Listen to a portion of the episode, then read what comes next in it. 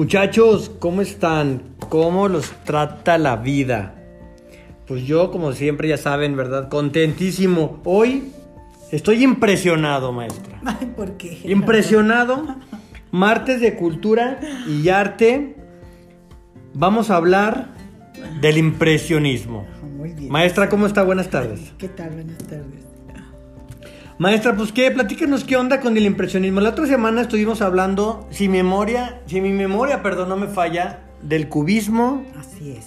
con el señor Pablo Picasso. Ya, lo vimos y el que no lo ha escuchado, por favor, regrésense a escuchar, porque vamos en orden, muchachos, en orden, ¿eh? ¿Ok? Como toda la vida debe tener un orden. Hoy vamos a hablar del impresionismo, maestra, por favor, deleítenos a Bueno. nuestros oídos. ¿Qué es el impresionismo, maestra? El impresionismo es un movimiento pictórico Ujú. que surge en Francia a finales del siglo XIX y es una reacción en contra de las fórmulas impuestas por la Academia de Bellas Artes. Ok, o sea, la, la Academia de Bellas Artes tiene normas o tiene Pues sí, algunas era. características. Sí, aprendían a dibujar, eh, a pintar, a esculpir según normas ya establecidas, según los cánones de, de las academias. Ok. Era un poco rígido y no a todos les gustaba eso. ¿verdad? Ok, ok. ¿Sí? Su gestión del impresionismo abarca la década de 1860 a 1870 y sucede principalmente en Normandía. Normandía es una región del norte de Francia mm, donde tuvo lugar el desembarco de las tropas aliadas en la Segunda Guerra Mundial. segun- no, Eh, Es el famosísimo día D. Exactamente. Le llaman, ¿verdad? Así es. Ok. Así es, el día de. Eso fue en 1944. Ok.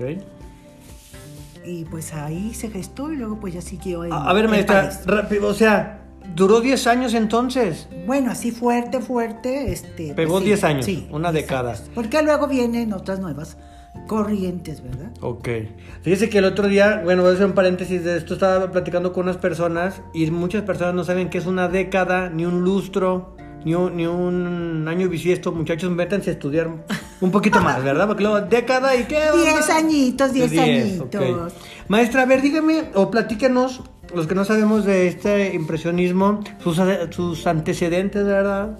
Bueno, pues eh, el impresionismo, pues son tre- tres las influencias que tuvieron los pintores impresionistas. Primero fueron los pintores ingleses, sobre todo Constable y Turner. Ok. Este, estos artistas ingleses se iban también al campo a, a dibujar la naturaleza, las marinas, y todavía no tenían la pincelada de, suelta de los impresionistas, pero su manera de pintar, pues ya como que denotaba algo, algo diferente. en la manera de Como que fueron pintar. así los, los, los creativillos. Fue, sí, fue una influencia. Ok. Sí, para los impresionistas. Ok, ok. Para los ingleses pues fue novedosa su forma de pintar, como no delineando bien las, los objetos, sino un tanto medios esfumados, Ah, ya, ya, ya. diferentes Sí. y también mucho la fuerza del color y los contrastes de los claros y de los oscuros. Ok. También tuvieron la influencia de los pintores de Barbizon. Acudían desde este pueblo de Barbizon, en Francia también, y pues iban a pintar al aire libre al bosque de Fontainebleau.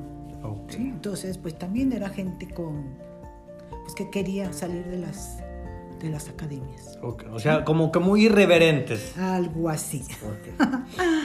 Y también la influencia de Edouard Manet. Edouard Manet. Manet con A, ¿sí? Ok, Mane. Él era un pintor antiacademicista que expuso el cuadro Almuerzo campestre de 1863 o Almuerzo sobre la hierba, Ah, donde pues. están sentados dos burgueses, así muy, muy bien arreglados, comiendo ahí en el pastito. Pues muy burgueses. Muy burgueses. Iba a decir una grosería, pero no, No, no, aquí no. es arte y cultura, Sí, muchachos. Exactamente. Y junto a ellos, una muchacha desnuda. Entonces esto causó un verdadero escándalo, ¿verdad?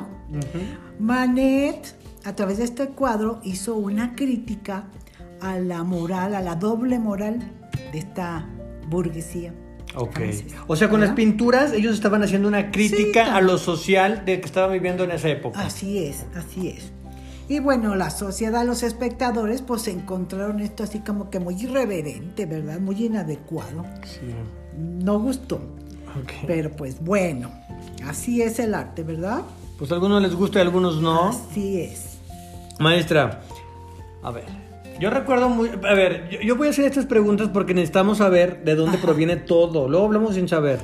Y hablando del término impresionista, ¿de dónde proviene? ¿Quién? A ver, ¿quién se le Vamos ocurrió a ver, esta onda? vamos a ver. Bueno, los artistas impresionistas y propiamente impresionistas se dieron a conocer en una exposición colectiva, en donde Monet expone un cuadro que se llama ah, Impresión Sol Naciente, ¿verdad? Y pues también hay un crítico de arte, Luis Leroy, eh, pues los calificó de pues estos impresionistas, ¿verdad? Ah, Muy despectivamente. Y es de donde surge el Término. El término, sí. O sea, le impresionó como yo en este inicio de es, esta así es, sección. Y él le dio el nombre a este, pues a este movimiento artístico, pictórico. Ok. ¿sí? Maestra, fíjese, a ver, yo le voy a, yo, yo estuve investigando, maestra, para que vea que no soy tan burro. Ajá. ¿eh? Muy bien, muy desde bien, la semana Gerardo. pasada. Muy bien. Bueno, por no decir desde hoy. Estaba viendo que, lo- que, que algunas de las características del impresionismo, del impresionismo, se trabaja con la policromia. Policromía. Así, perdón, policromia, que es decir, hay una pluralidad de colores, o que es lo mismo un sinónimo, es multicolor, pues. Pues es una de las características que usaban mucho el, el color, los colores puros, los colores yuxtapuestos. Ok. Sí. Y también estaba viendo, muchachos, que para apreciarlo muy bien, ahorita nos va a decir la maestra también un ratito más, para apreciarlo bien tenemos que tomar una, una cierta distancia para que nuestros ojos hagan una función ahí mágica. Una fusión, sí. ok, es, una fusión. Perfecto. Pues sí, en los museos hay que retirarse para apreciar en toda su totalidad el, el cuadro. Ok. Sobre todo si son cuadros grandes, pues también hay que retirarse para... Para- para apreciarlos. Para apreciarlos, sí. Muy bien. Bien, bien, bien. Muy bien, maestra. A ver, ¿qué vamos a hacer? A ver, le voy a preguntar otra cosita, ¿verdad? Ajá. Ya vimos de dónde viene el término, cuándo Ajá. surgió. Y ahorita hablando de la, de la policrom- Mía. policromía, exactamente. Este, pues me surge otra pregunta. ¿Cuál es la técnica que se utiliza, que utilizan los impresionistas? Sí. Bueno, hay una teoría del color de Eugène Chevreul que consiste en aplicar los diferentes colores sobre la tela, pero sin mezclarlos previamente. Los Ok. aplica sobre la tela y ya es el ojo, la retina del ojo, la que hace esa fusión. Por Ajá. ejemplo, si yo quiero poner eh, un árbol y pongo manchas amarillas y justapuestas, o sea, pegaditas, pongo azules, amarillas, azules, entonces el ojo es el que hace esta fusión y yo voy a ver el color. Verde. Ok. Ajá, así es. Así es como pintaban los impresionistas. Ellos trataban de captar la luz solar, la luz Ajá. natural, la luz que incide sobre los objetos. Ok. Es lo que trataban de captar. Y también el color y lo plasmaban con pinceladas sobre sus lienzos. Ok. Eh, son pinceladas más o menos cortas y son... Rápidas, No, sí, sí. Vigorosas y Vivo, sin retoque. Ok. Esta ya no se retoca. Ya no se cómo No. caiga. Así Ya, como nuestros quedó, programas de aquí, quedó. sin retoques. Sí, es. Maestra, entonces eso me lleva a otra pregunta que le voy a hacer. Los pintores impresionistas solo pintan al aire libre. Pues sí, pero algunos, ah, en algunos interiores, Ok. sí, también. También pero- se vale. Pero la característica es La captar la luz. Captar la luz. la- pero la luz del sol. ¿Qué luego qué pasaba, maestra, si de repente estaban ahí captando la luz solar y luego les llegaba la tarde? Dejaban el cuadro, como Monet tiene muchas series, dejaban el cuadro y volvían al día siguiente. O sea, ya que- no seguían pintando en su casa, sino que trataban de a la misma hora retomar, retomar el cuadro. Qué interesante Sí, técnica. sí. Porque antes, pues, hacían unos apuntes y, y en su estudio, pues, terminaban los cuadros. Ok. Maestra, por ahí una vez me platicaron que los pintores impresionistas no pintaban el color negro porque decían que la naturaleza no tiene el color negro. Exactamente, prescindían del negro. Usaban sobre todo los colores eh, Como vivos. primarios, los colores complementarios y sí prescindían del negro. Muy interesante, Ajá. muy interesante. Las sombras pues las daban con color, no con negro. Ok, muy bien. Maestra, a ver qué sigue, pues qué más le puedo decir. Personalidades o como representantes famosos. Pues el más famoso, Claude Monet. Ok, Claude Monet. Muy conocido por sus nenúfares, ¿verdad? Ok. Yo la primera vez que lo conocí, ya le había dicho tras, tras bambalinas, ah, ¿verdad, muchachos? que lo escuché en el Titanic en una escena. Ah, sí, ¿verdad? Qué chistoso. Sí, sí, Pero bueno, sí. a ver, dígame, Monet. Bueno, Monet, Claude Monet nace en París el 14 de noviembre de 1840. Ok. Cuando él contaba con cuatro años de edad, este, la familia se traslada a Le Havre, que es una ciudad portuaria, con mucha luz y, bueno, estaba feliz eh, Monet de vivir ahí. Su padre se dedicaba al negocio de mayoreo de abarrotes. Mm. Pues O sea, su papá no era artista. no era artista. Como hemos visto con otros representantes del arte que vienen de familia artística. Sí, sí, algunos sí y otros pues completamente nada, ¿verdad? Ok. Eh, desde chiquito se vio que tenía habilidad para el dibujo y de 16 años ya jovencito, ahí en el Le Havre, él hacía caricaturas de sus compañeros, de, de marinos, de gente que encontraba y les cobraba. Ah, ¿por hacer cobraba, caricatura? sí, cobraba 5 francos por cabeza pintada. Así es de que sí, él empezó haciendo caricatura y dibujo. Imagínense que alguien los tenga esos dibujos en, en la actualidad. No, pues sí, ya valen mucho, ¿verdad? Ya valen Seis francos. Así es. Bueno, en 1857 muere su mamá y tiempo después muere su tío, que era el dueño del negocio de los abarrotes que le daba trabajo a su papá. Bueno, pues ya vino una situación un poquito difícil. Pero la viuda, la, la tía Sofía, que no tenía hijos, pues se encargó de, de Monet Ok. y lo mandó a estudiar a París. Ah, mire. Sí, ella sí, sí lo apoyó mucho. Entró a una academia con la peculiaridad de que no tenía maestros, sino que los alumnos pagaban a los modelos y pues ellos solitos Ok. ¿sí? pintaban. Hay una corriente de psicología que, es- que le llamamos constructivismo, donde uno pa- tiene, construye pues su propio aprendizaje. No sé si Sí, es algo muy similar. sí, sí, así es. Bueno, pues luego por sorteo le tocó ir a hacer el servicio militar. Imagínate, para un artista ir a hacer el servicio militar, pues es muy pesado, ¿verdad? Sí, difícil. Él enfermó al segundo año, lo tuvieron que regresar, a, a- regresaron al, al Havre a que se compusiera, pero pues no, él ya no quiso y su tía lo apoyó y pagó por los siguientes años que todavía le faltaban del servicio militar, todavía le faltaban algunos años. Ah, ok.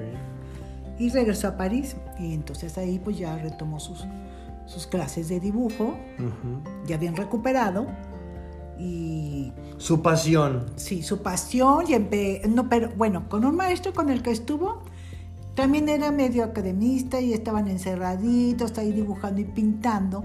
Eso no le gustaba a él. Entonces convenció a sus compañeros para ir a pintar al aire libre. Y es donde se dan los inicios del impresionismo. Impresionismo. Sí. Sí, él pasó por momentos difíciles de, pues para un principio pues no se tiene, ¿qué te diré? ¿Qué será? pues no venden, no, no venden lo que quisieran porque pues su arte no es comprendido, sus pinturas pues como a veces no gustaban de Bueno, todos bueno. estos innovadores, ¿verdad? Más bien Luego le batallan. Luego, luego las personas tenemos mucho, mucha resistencia al cambio, maestra. Y estamos como enfocados a lo Sí, que ya sí, conocido sí, y en lo que desconocemos naturalmente nos da miedo y mejor no le entramos. Así es. ¿verdad? En cualquier época ha pasado lo mismo. Sí, así es. Y eso pasa con los artistas que luego son incomprendidos y pues no venden la obra, entonces como... Se frustran. Sí, como continúan, es un poco difícil. Como los psicólogos también. Bueno, ya, me, También. ya me proyecté aquí. Bueno, él se iba a pintar a un lugar de veraneo cerca del, del Sena, que se llamaba La Grenouillère, y ahí empezó a pintar los reflejos en el agua, las flores acuáticas. Le encantaba el agua y las flores le encantaban.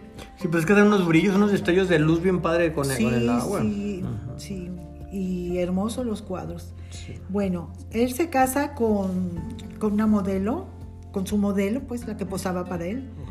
Camille Doncieux. tuvieron un hijo que le pusieron por nombre Jean. Él tenía 26 años de Monet, estaba joven cuando se casó, pero con esta situación precaria, pues le resultó muy difícil. Este, rentaba una casa y luego ya no tenía para pagar y luego pues este, me voy, este, luego regreso y se iba y, y sí, la pasó difícil. Ya que vendía cuadros, pues ya estaba mejorando la situación y así, y así estuvo mucho tiempo. Ok. Estuvo mucho tiempo. Visitó también Holanda, bueno, se fue a Inglaterra un tiempo y también visitó a Holanda. No, pues todo, por todos Sí, lados. sí, sí. Un espíritu andaba aventurero y libre. Sí. Regresaba a, a Francia en, eh, en 1871 y tuvo una buena racha. Se compró una barca que convirtió en estudio flotante. Y ahí es donde tenía sus, donde pintó impresión sol naciente y donde hacía todas estas series de cuadros, pues muy- esperando que al día siguiente para continuar con el cuadro para que tuvieran la misma luz. Ok. O sea, con esa barca se iba así las profundidades de no sé Pues qué. no, y- ahí lo tenía estacionado, era Ah, su, ok, ok. Era su, Su estudio, estudio. su estudio. Ok. Sí, y ahí tenía muchísimos cuadros empezados y pues esperando a, a tener la misma luz con el que lo había empezado. Ok, perfecto. Así es. Ya después pues tuvo otro hijo, Michelle, pero su esposa Camille enfermó después de tener al niño como al año falleció. Híjole. Entonces pues ya, ya se quedó solito. Padre soltero Monet. Sí. Decidió mudarse a Poissy, que era también un lugar de veraneo. Y ahí pues lo siguió, bueno, una señora que también tenía unos, tenía sus hijos y se fueron a vivir juntos. Ahí todos fueron muy felices.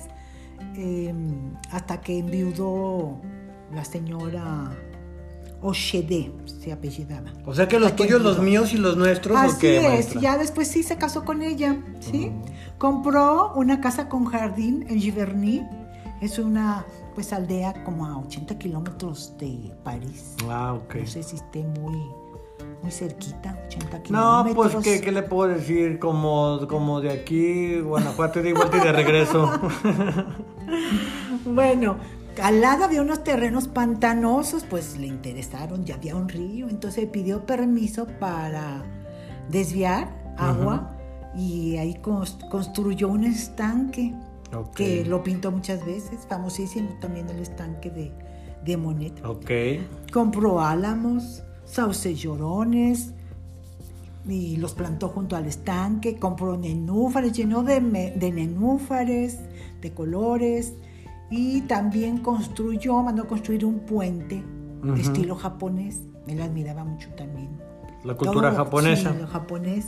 Porque también es muy colorida, maestra, la los cerezos y demás Los tienen muchos cerezos, colores. Yo creo que sí, por ahí le. Sí, le gustaba mucho. Ajá. Así es de que, pues ya, ahí vivió muy feliz con Alice. Sí, maestra. Hoy ya estamos este. Bueno, pues él exponía mucho, viajaba, eh, enfermó de la vista, él tenía cataratas, pero aún así siguió pintando, pues era su vida, Era su vida. era su vida pintar, y siguió pintando.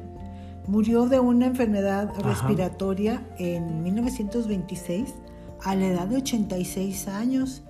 También, 80. sí. Pues longevo, ¿eh? También muy longevo como Picasso. Sí, Exacto. 86 años. No, pues es que yo, yo estoy terco con algo, maestra. A ver, si usted me va a dejar. En algunos casos, las personas que tienen muchas ganas de vivir y muchas esperanzas de vivir y tienen motivos para seguir adelante y tienen sentido su vida, generalmente son los que duran más. Pues muchos pintores sí, ya ves que vemos que, que luego mueren ya en Ya una edad, edad avanzada y siguen activos. Siguen pintando y pintando claro, y porque pintando. están exactamente muchachos a ver miren una de las variables que yo he notado es la, la continuidad y la creatividad y estar en la jugada y estar en la jugada y estar en la es. jugada y despertarme mañana y despertarme mañana y eso nos lleva a vivir una vida realmente más larga y plena Sí, más plena, exactamente, porque estás este, satisfaciendo necesidades, sobre Claro. todo espirituales, ¿verdad? claro y estamos Sí. moviéndonos maestra esa es Sí, mi sí, palabra que yo les digo a todos muévanse porque si no se los carga el payaso verdad Así es. A ver, bueno, yo nada más continuemos. quiero mostrar, este, mencionar las principales figuras del impresionismo. ok Tenemos pues a, a Monet. Tenemos también a Renoir, que también Ok. pues es de los más conocidos. Ok. Auguste Renoir, Camille Pizarro, Edgar de- Degas, que es el que pintaba bailarinas. Oh, ok. ¿sí? Degas, Alfred Sisler, mm, Berthe Morisot, que voy a hablar en la siguiente charla, voy a hablar de una mujer impresionista, porque pues casi no mencionamos mujeres, Mujeres. artistas, A ver, entonces- y menos en aquellos tiempos. Desde luego, esa es mi pregunta siguiente, maestra. A ver, entonces, los hombres muy celosos en aquella época, ¿no? Y ahora que entró una mujer a hacer una chamba de hombre, pues a lo mejor debe de ser muy talentosa. Pues sí, so- sí. Muy talentosa. Sí, había mujeres muy talentosas. Bueno, bueno, qué bueno que hay una representante femenina en esto, me gusta Así eso. es. Y bueno, Edouard Manet, este, aunque no, no fue integrante del grupo de los impresionistas, pero recordamos que lo mencioné anteriormente, que influyó Sí, en sí, los sí. impresionistas con su cuadro del, del paseo en desayuno sobre la hierba. Ok, ok. Manet, sí. Y pues eh, seguidita de los impresionistas tenemos a dos pintores que son Seurat y Signac, que ellos pintaron igual al aire libre, con colores puros, pinceladas, pero con puntos, que ya esto se le llamó el puntillismo. Sí, Puntillismo. el puntillismo. Ok. sí, pero pues también ¿Cuándo de la vamos a época. hablar? A ver, maestra, entonces, ¿cuándo vamos a hablar de lo demás? Ah, pues En la próxima. la próxima hablaremos de de Rodin, De Rodin. del escultor. Del Sí, escultor. que es del tiempo de, de los impresionistas. Ok. Considerado también escultor impresionista, Ok. aunque es un poco difícil, ¿verdad?